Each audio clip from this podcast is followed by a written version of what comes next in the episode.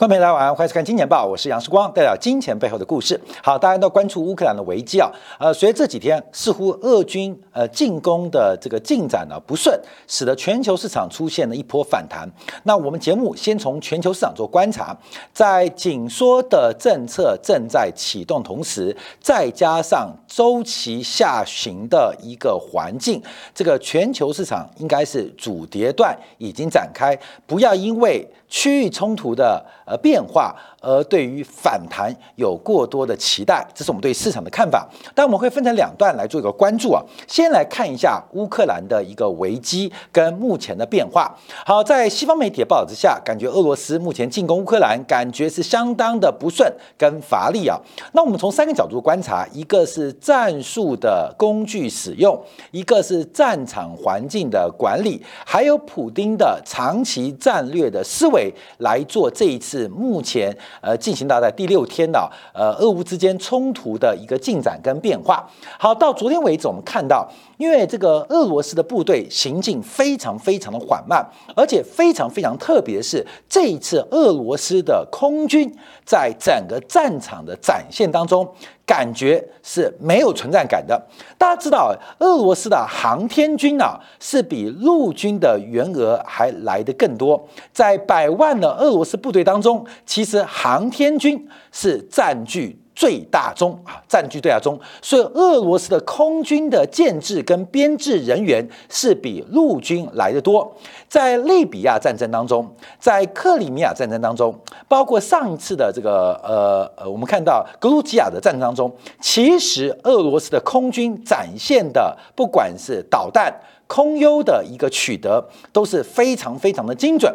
尤其是利比亚啊，各位还记得利比亚吗？从里海。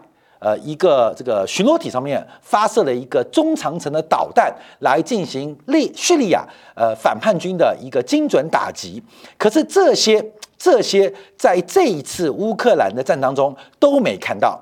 呃，按照最新啊美国的军方所公布的一个数据，截至目前为止，俄罗斯所投下的这种呃高精准的导弹总共只有二百五十枚，相对于叙利亚战争啊叙利亚内战的时候，俄罗斯在一个小时就丢下六十枚的数量，感觉是天差地远。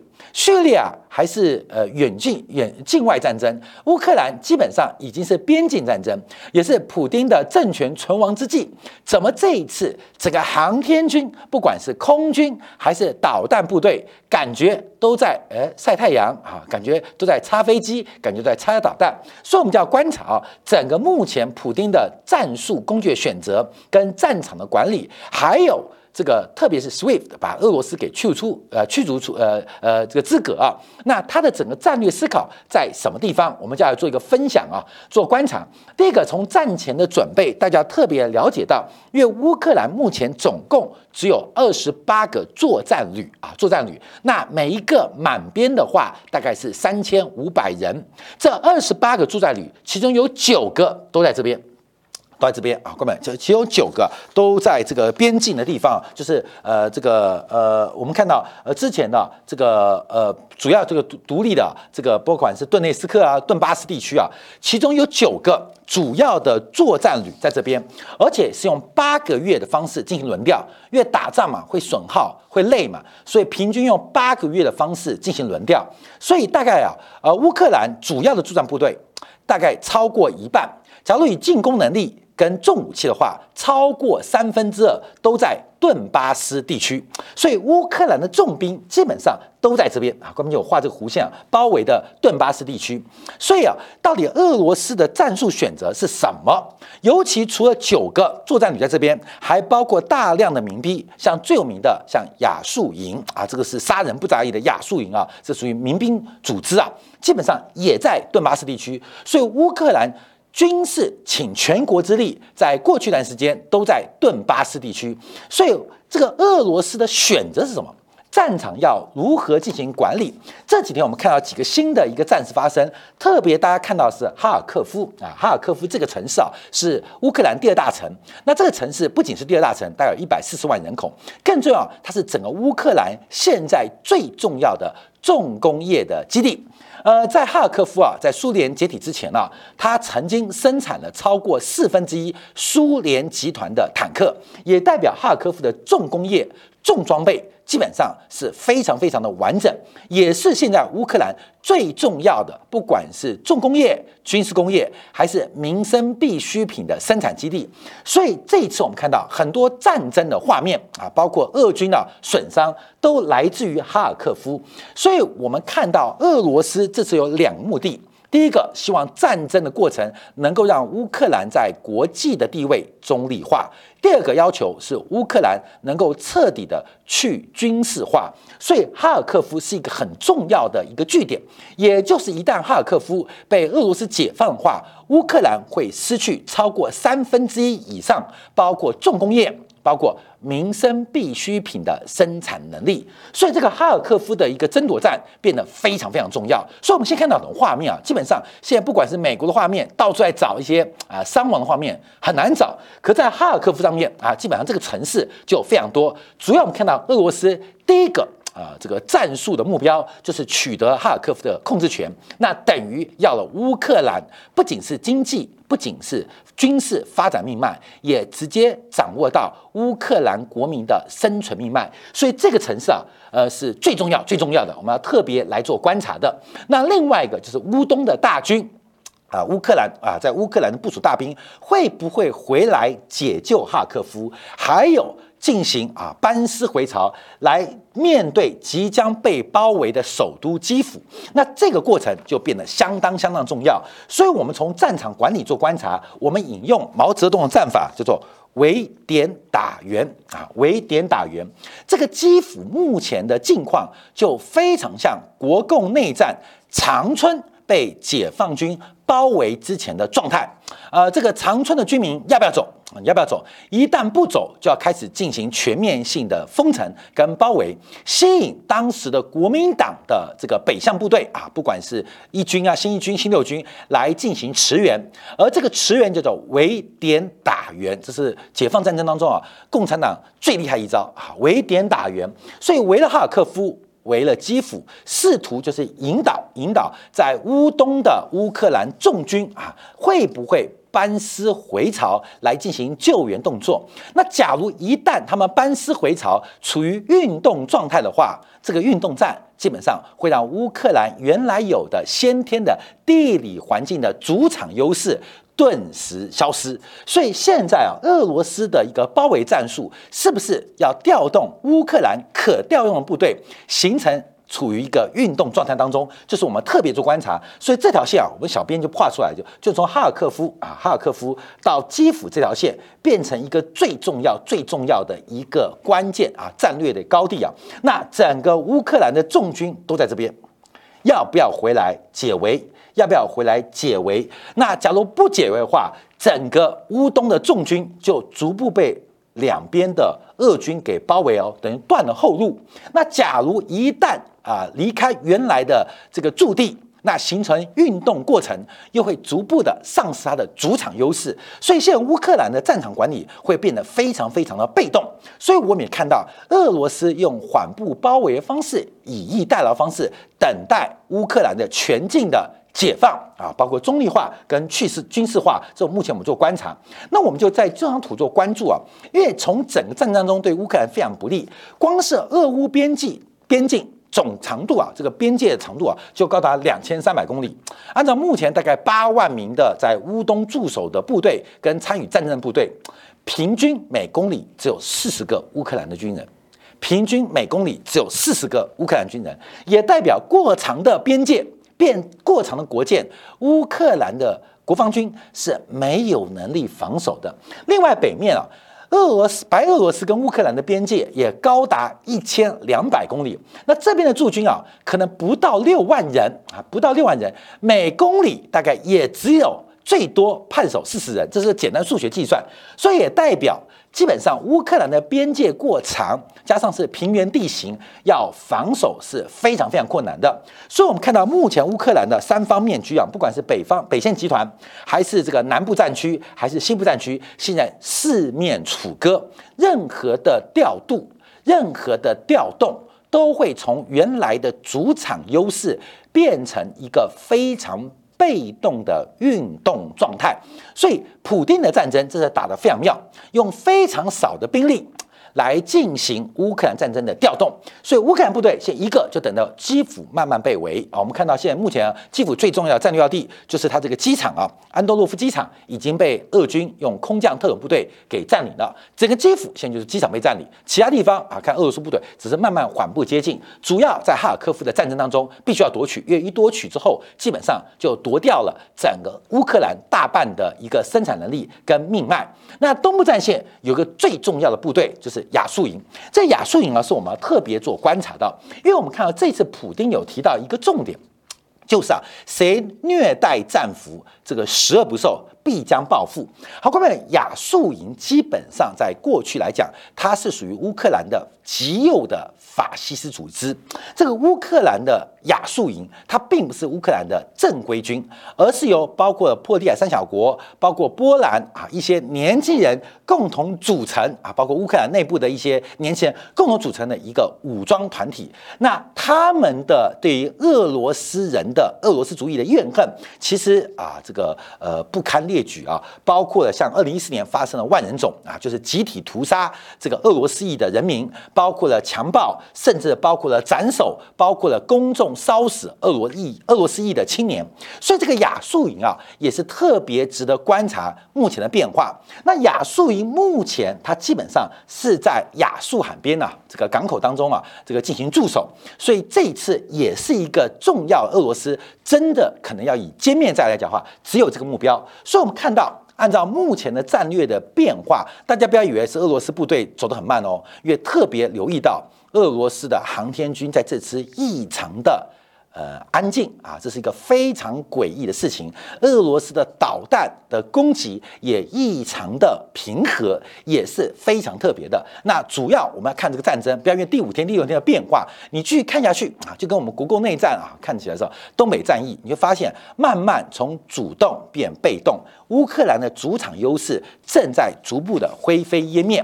所以市场的反应，我们要特别留意后续的变化。那下一个重点，下一个重点就是所谓的 SWIFT 啊。基本上啊，拜登啊已经把呃这个制裁的核武器在第六天啊第五天就搬上台面，所以我们看到乌克兰的发展如何，你就看到西方国家是如何反制的嘛。假如给乌克兰的军援越多，给俄罗斯的制裁越多，那我们知道乌克兰的战争应该。俄罗斯的一面正在扩大。假如俄罗斯的书面大的话，哈，基本上我们看到这种各式各样的军援呐，各式各 SWIFT 的这种呃制裁啊，甚至有个超级笑话，就泽连斯基签署了申请加盟欧盟的一个文件。欧盟会接纳乌克兰吗？关没有？不是北约哦，加盟欧盟，乌克兰现在是算整个欧盟的准会员国的话，它是最穷的一个。最穷一个，也就是欧盟未来在财政一体化的情之下，将会大量援助乌克兰啊！这讲的是好听的了。假如这个事真的会发生，我跟你讲，第一个，富富国不不高兴啊，不管是德国啊，呃，荷兰不高兴，为什么我要给你钱啊？第二，穷国不开心哦，看到没有？东欧国家不太开心哦，为什么？因为周碗就那么大。啊，饭就那么多，又来个乌克兰要分，那乌克兰国家又大，人口也不少，四千四百万人。假如乌克兰加入欧盟，大家要来分补贴，希腊也不高兴，大家都不高兴。那加加入欧盟啊，是短时间完全不可行，因为需要这二十多个欧盟的会员国一个一个谈判跟同意，必须要全体投票同意之后，乌克兰才能加入欧盟。那这个难度几乎比登天还难。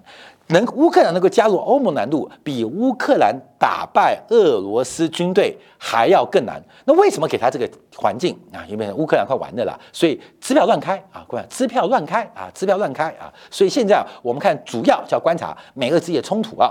好，现在啊，在二月二十六号，美国跟欧盟、英国、加拿大发表联合声明，要把俄罗斯啊禁止使用所谓的环球同业银行金融电讯协会 SWIFT 的这个国际结算系统。我们今天花点时间啊，要讲一下这个 SWIFT 系统是什么东西。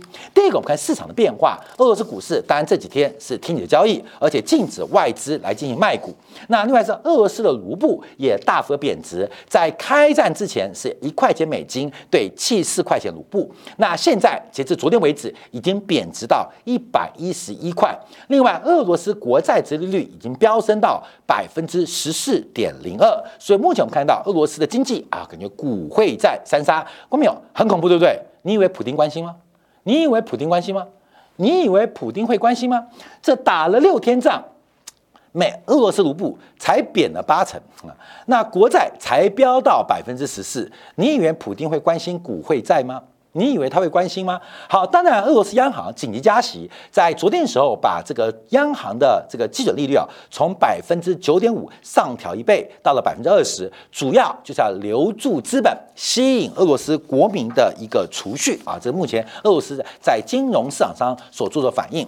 可是第六天嘛。那第七天到第八天、第九天、第十天会有什么变化？我们就要往下看下去。好，第二我们看一下这个 SWIFT 的一个变化。这个为什么这一次美国用这个环球金融电信协会全球银行的这个系统啊，把俄罗斯驱逐，感觉叫做金融弹的一个呃金融级的核弹呢？呃，SWIFT 是什么东西啊？我们可以先做一个解释啊。这是在一九七四年成立的。那为什么在一九七四年成立？那带有个时空背景啊。当时一九七二年，美国背弃承诺。美国之所以美元能成为全球准备货币，在二战之后，全球的贵金属、全球的货币、全球的信用集中到美国身上。当时货币发行的保证就是黄金。而在透过一战、二战战争的关系。生产力的改变跟债权债务关系的改变，使得大量的黄金流向美国。那用黄金做准备发行的美元，当然就是我们俗称的美金。那那时候怎么换算啊？就是。呃，一比三十五的角度吧，一比三十五嘛，这个三十五块美金可以换一样子的一个黄金啊，就是形成了一个固定跟黄金连接的一个准备制度。那这个制度当然就美元，它就叫美金，因为美元背后是黄金在做支持。到了一九七二年啊，随着美国的逆差不断的扩大啊，贸易逆差不断扩大，美国的黄金流失的速度开始加快，所以美国啊，在一九七二年放弃啊，尼克森总统放弃了美元跟黄金。的一个捆绑制度，不仅放弃啊这个一比三十五的价格，也不准外国人跟美国的储备。美国财政部来换取黄金啊，就脱钩了嘛，就当时啊美元脱钩，那引发的是全球的通膨胀。可是啊，因为啊美元在国际的运行已久，不管是贸易结算，还是呃金融市场的一个底层的资产的估值，都已经慢慢经过二战结束后三十年养成习惯。所以啊，为了强化美元的地位，就成立了这个所谓的 SWIFT 啊，这个全球的金融交易的一个同业的一个支付系统。那这个支付系统。到目前为止，它非常重要。我们刚才我们在常常汇款的时候，今天你要汇款给世光，人家海外其实到一个 SWIFT 的一个扣码，一个 SWIFT 的代码，那才能汇到指定的银行跟世光的账号。所以这个 SWIFT 基本上就形成一个编码。一个代码很重要的一个机构啊，它会给每一个银行或每一个法人，甚至每一个人，你去银行开户，哎，观众有注意到，都有一个 SWIFT 的一个扣，就会有一个这个代码。那以后你要汇款，也是海外汇款，你就拿你银行开户 SWIFT 扣给对方啊，来呃要求来进行汇款的一个呃指向跟目标。好，这是主要原因啊。那为什么美国能够掌握这个 SWIFT 啊？就基本上主要就是因为它本身的美元大额结算体系的产生。虽然这个 SWIFT 啊，基本上它是一个信用合作社概念，总部在比利时，两个结算中心，一个在荷兰的阿姆特丹，一个在美国的纽约。可是它事实上像这个信用合作社，关键像什么啊？我举台湾的例子为例啊，就是像台湾的环环河南路啊的果菜市场，或叫三重的。果菜市场，它是一个信用合作社的概念，聚集了所有供需的双方，在这个平台当中来进行交易、跟清算、跟结算，本来是绝对中立跟公正的。所以为什么是在欧洲？因为欧洲的资本家反对是在美国，认为啊，当时的美元体系已经黄了，已经违约了，而且美国资本家控制全球，所以当时的协调才把总部设在。比利时啊，是在比利时，就是在欧洲，不是在美国。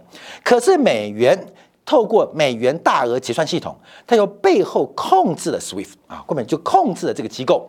所以虽然 SWIFT 啊，它是一个非常中立而且公开的一个信用合作社的一个组织，可是背后毕竟啊，清结算，尤其面到银行每天、每周、每月、每季度、每年的大额清结算。就要回到美元大额结算系统。那美元的大额结算基本上就在美国二十一家的主要银行的控制当中。所以虽然 SWIFT 是非常公开跟中立的成立的时候，可是背后有个引武者，就是美元的结算系统在背后给他支持。那这个支持一旦撤回，就变成绑架 SWIFT 的一个非常重要的力量。所以为什么美国能够控制 SWIFT？可是事实上，这个 SWIFT 开始变成一个呃惩罚工具，也是从本世纪以来，主要就是在两千零二年啊，这个恐怖攻击啊，九幺幺恐怖攻击之后啊，这个美国发现啊，抓不到啊，抓不到坏人，怎么抓？抓钱。所以当时啊，就强迫 SWIFT 要给出相关的一些安全的资料，掌握到一些可疑恐怖组织的金流。后来 SWIFT 就被屈服在美元的美国的淫威之下，就提供很多证据啊，提供很多资料。那美国就因此可以控制到所谓阿拉伯国家很多恐怖组织的金流。那没有钱。万事不能嘛，所以恐怖组织的整个活动能力跟运组织能力，随着金流被切断，就大幅的缩小。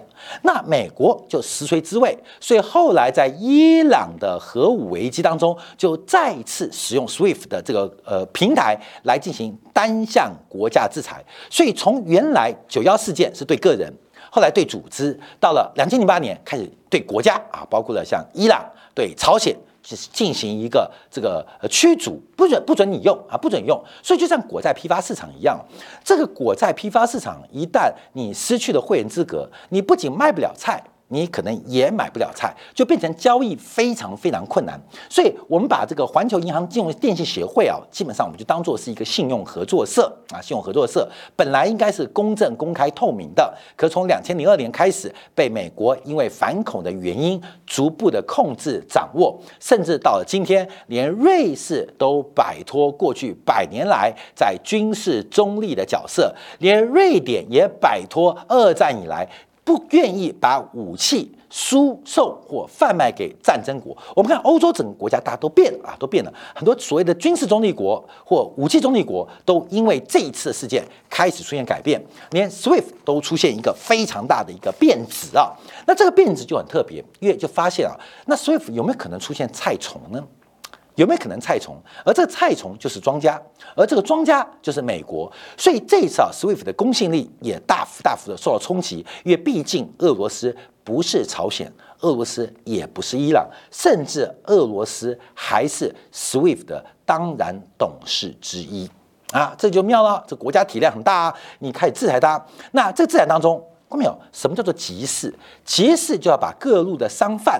给邀请来，也要把各路的消费者给请来。可是 SWIFT 随着制衡东、制裁西、制约南啊、制裁北，这个慢慢 SWIFT 的规模跟参与者就变越来越小。所以，我们这边要往下提到，那到底会有什么样的影响跟变化？当然有一个解读，就是俄罗斯本土的金融信息系统。另外，大家特别观察的是中国版的 SWIFT 有没有可能在此取代？那我们要特别观察，其实中俄的关系。并没有我们想象中那么紧密。要不是西方的战略错误，把俄罗斯脱亚入欧搞成脱欧入亚，其实中俄之间的关系仍然不能过度乐观啊，过度乐观。所以，其实俄罗斯本身创建了一个本土的这个金融系统，叫 F。SPFS 啊，也是一个内部的一个呃结算啊，银行之间的结算系统，那也对外开放。所以现在全球啊，国家有不少国家也加入了俄罗斯的结算系统。可当然，它系统没有中国大啊，中国的所谓 CIPS 啊，就是所谓的这个中国的银行之间的一个呃人民币跨境支付的系统。那这个系统从二零五年创立到二零一八年第二版啊，这个改版啊，基本上它的交易量是越来越大。可交易量有多大？也超过了数兆美金啊，数兆美金听起来很大，对不对？它的交易量只有 SWIFT 的百分之二不到啊，百分之二不到啊，百分之二不到，非常非常低啊。所以短期之内啊，你说中国版的 SWIFT 能够取代美元版的 SWIFT，基本上难度是非常非常的高，而且俄罗斯愿不愿意加入？基本上注意哦，这个 CIPS 啊，全球现在目前有三百多家的银行啊，呃，这个直接参与者大概有七十五家，全球签订合约大概一千两百家的金融机构，可是主要参与者当中没有俄罗斯的银行，也就是俄罗斯对于人民币的时代，其在这方面并没有给予高度的支持或是认同。相反的是，中国的银行有加入到俄罗斯的 SPFS 啊，所以人民币的国际化，哎，有人讲说啊，这次啊，俄罗斯受到了 SWIFT 的这个资格的剔除，会不会来加速人民币的国际化？过没有？可以乐观，但也不能过度乐观。但我们看的重点是什么？重点是什么？后面这个区域战争啊，我们只看趋势啊，因为乌克兰的危机有很多政治的一个安排跟角力，反正打仗就是钱的之间的往来嘛。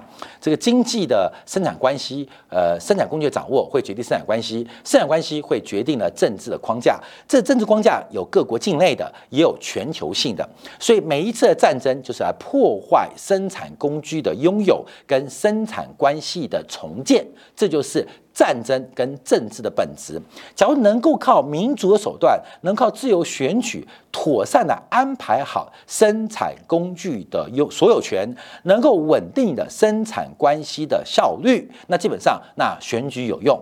那假如选举没用，或是外交有用啊，基本上那就不用战争。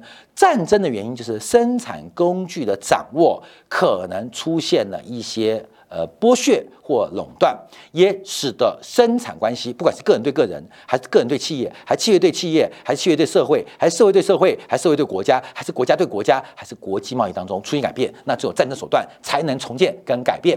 从二零二零年新冠疫情以来。全球最大的问题并不是需求的问题，而是供给端的问题。供给端的中断也不是新冠疫情所导致的，导致主要原因是美国要反中，要去全球化。在川普的美国优先的前提之下，全球的产业链、全球的供应链。正在试图重组，而这种重组是非常非常的逆人性的，因为它从原来的高效率变成追求高稳定度，所以这个转折是非常痛苦的。企业是以获利为目标，企业是以逐利为目标，逐利追求的是高效率，可是在美国优先的前提下，追求的是可靠性。可依赖性或稳定度，那代表的是成本的走高。二零二零年的新冠疫情只是把这个事情给放大，把这个事情给凸显，把这个事情给加快。所以说来说去，不是需求问题，都是供给端的问题，是全球制造业或是生产的供给端问题。那我们要特别观察，俄罗斯在全球的贸易当中，俄罗斯在全球需求当中，它并不是一个非常重要的市场。可是俄罗斯是全球一个非常重要的生产国，是一个非常重要的供给端，而这个在全球的端跟端之间的连接，可能牵一发而动全身。我们这边给大家的一个表格啊，是俄罗斯它在全球贸易当中出口。排名第一的品相，我们通过全球贸易的网站给大家来做个报告跟分享，有非常非常多俄罗斯的产品是世界排名第一的啊，在这边在这边后面就一堆啊，世界第一或第二的。那另外有部分它的出口的比重是非常非常高的。那除了石棉之外啊，包括我们看到的像生铁、像铁矿石、像农产品。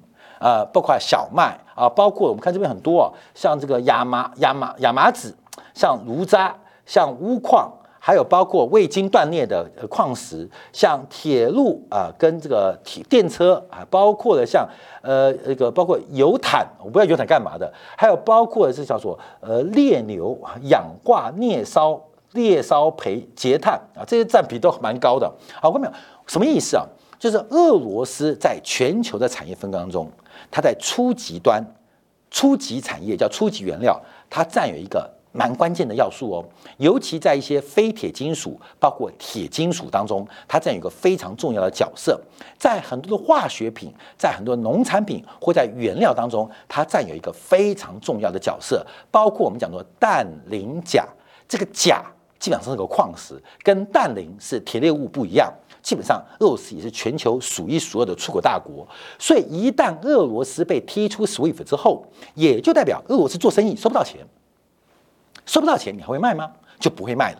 那假如不会卖，那这些俄罗斯在过去世界出口排名第一，甚至市占率超过一成，甚至超过两成以上的商品，会发生什么样变化？好，这是第一页排名啊。我们看到，其实这排名不止第一页啊，还有后面啊，后面还有第二页。就俄罗斯的产品有非常多，它占全球贸易有一成的水准。有一成以上的水准，而这些的产品一旦退出市场，对于全球的供给端影响会多大？目前已在商品市场出现非常剧烈的一个波动哦，这个非常剧烈的波动哦。那另外我们看到，在被 SWIFT 踢出之后，俄罗斯对于欧洲的能源供应的角色也很特别，因为目前啊，我们看到对于俄罗斯原油需求超过八成的，就是进口有八成是靠俄罗斯进口的，有包括斯洛伐克、有芬兰，超过三分之二的有立陶宛、波兰、匈牙利、保加利亚，有一半的有包括捷克、塞尔维亚，两成到四成的包括瑞典、德国，他们的原油需求有。两成有四成有六成甚至超过八成来自于俄罗斯。那讲到天然气就更重要，因为天然气对于欧洲对于俄罗斯的需求是更大的，超过七成以上的包括了芬兰、白俄罗斯、塞尔维亚、保加利亚，包括了呃摩尔多瓦。那有超过一半的像爱沙尼亚、立陶宛、波兰，他们有超过三分之二的天然气是来仰望俄罗斯的供给。这个是永久不可能被替代的，因为管道天然气绝对比液化天然气的成本来的低很多。在踢出 SWIFT 之后，那未来俄罗斯的油气出口也会跟欧洲的结算产生巨大的困难。而这个困难会对于欧洲的经济产生什么样巨大的打击？这已经要了欧洲的命。那欧洲为什么那么依赖俄罗斯天然气？主要不客气讲是欧洲的民主制度出了问题，过度的、过度的脱碳、过早的去碳，都是整个欧洲在民粹压抑当中做出的不理性选择。像德国这一次新政府，绿党就是关键嘛。那绿党是关键，绿党就要求去核、去煤。还要拖俄罗斯气啊，那基本上是不可能嘛。以北欧这些制造业大国为主，能源成本是一个非常重要的成本，又要去核，又要去煤，又要去气，那基本上是把北欧、把整个欧洲的生产力要了命。所以我们看欧元的贬值，就是一个非常明显的趋势。我们在一个月前还没有俄罗斯跟乌克兰危机，我们就提到，在整个俄罗斯拉加德在过年时间提到了。利率可能提早升息，引发欧元剧烈的反弹。欧元当时从一点一一，在拉加德讲完话一个礼拜之内，谈到了一点一六，什么意思？